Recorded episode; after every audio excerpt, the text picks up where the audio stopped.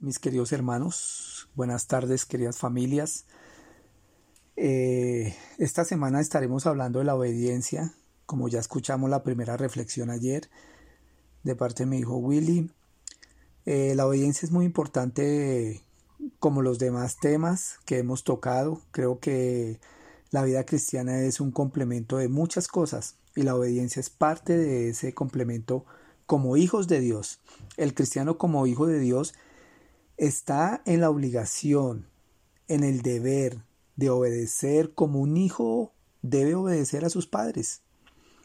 La obediencia es demostrar una sumisión, un sometimiento, un respeto a nuestro poderoso Padre Celestial.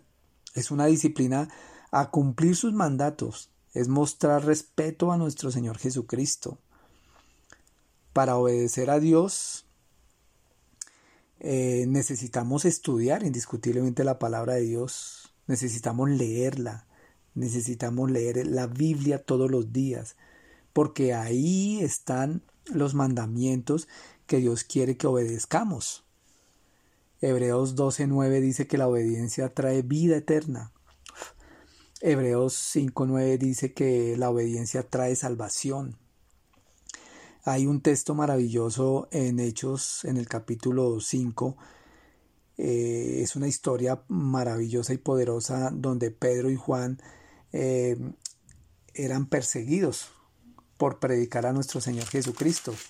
Ellos eh, estuvieron presos precisamente por predicar a nuestro Señor Jesucristo y la enseñanza dice que, que que un ángel eh, los liberó y tan, me, parece tan sorprendente eso de que tan pronto los libera el ángel. Eh, es un milagro definitivamente porque ni los guardias ni nadie se da cuenta de que ellos terminan mm, libres y tan pronto eh, salieron de esa cárcel, los liberó el ángel, ya estaban enseñando la palabra de Dios otra vez realmente es, sorprendente, es, maravilloso estos hombres, eh, cómo eran de diligentes y obedientes a Dios.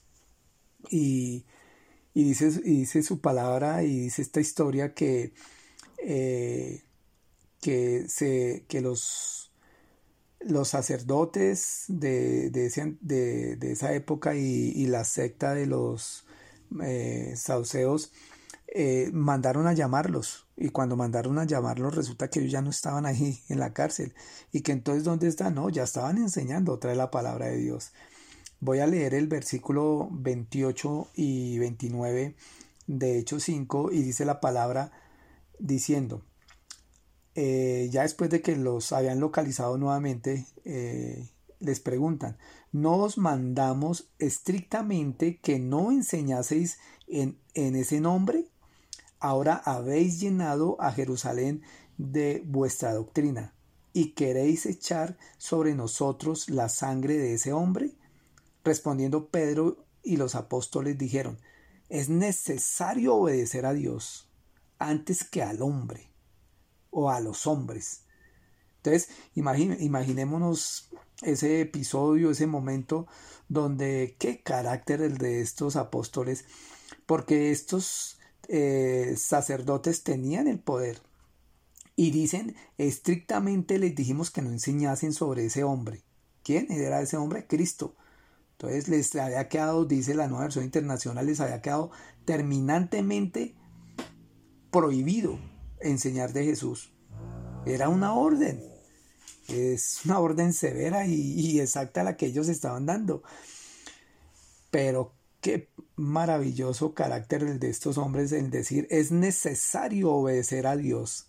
Mis hermanos, es necesario obedecer a Dios.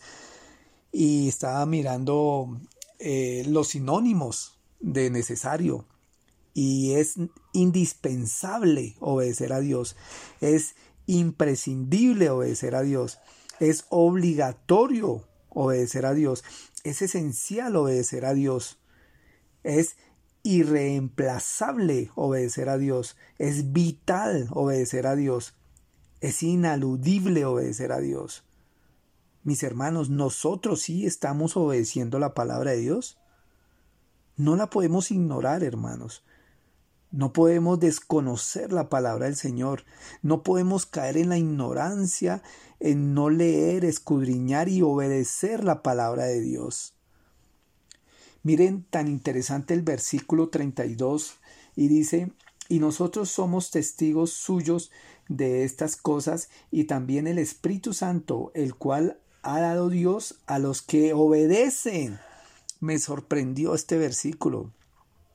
Está diciendo que el Espíritu Santo es dado por Dios a los que obedecen, hermanos.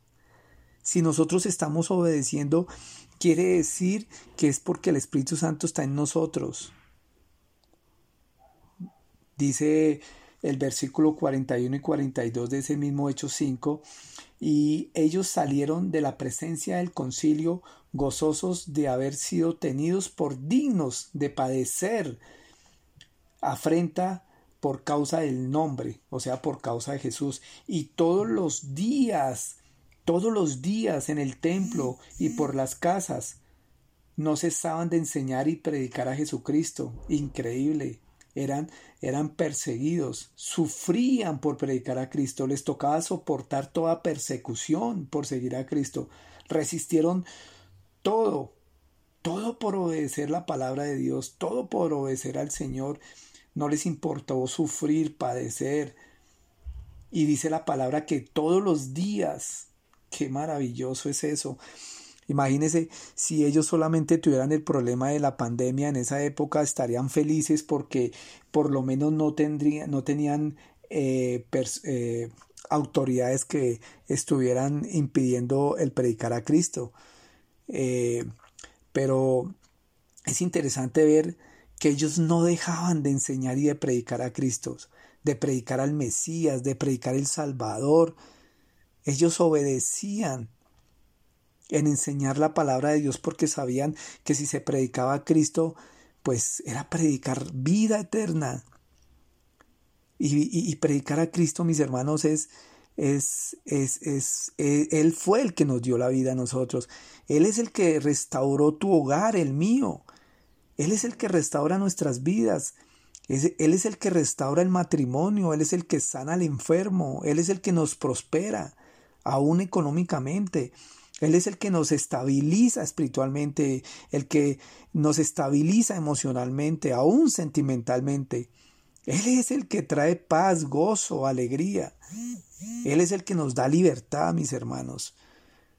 Entonces, qué maravilloso era predicar la palabra de Dios. Qué maravilloso era predicar la palabra de Dios. Entonces, mis queridos hermanos, le doy gracias a Dios porque nosotros todos los días estamos eh, eh, haciendo la oración todos los días, estamos haciendo las reflexiones todos los días. Qué maravilloso, hermanos, eh, el saber que obedecemos la palabra de Dios. Mire, mis hermanos, el obedecer trae premios. El desobedecer trae castigos. Eso es, mis hermanos. Dios me los bendiga.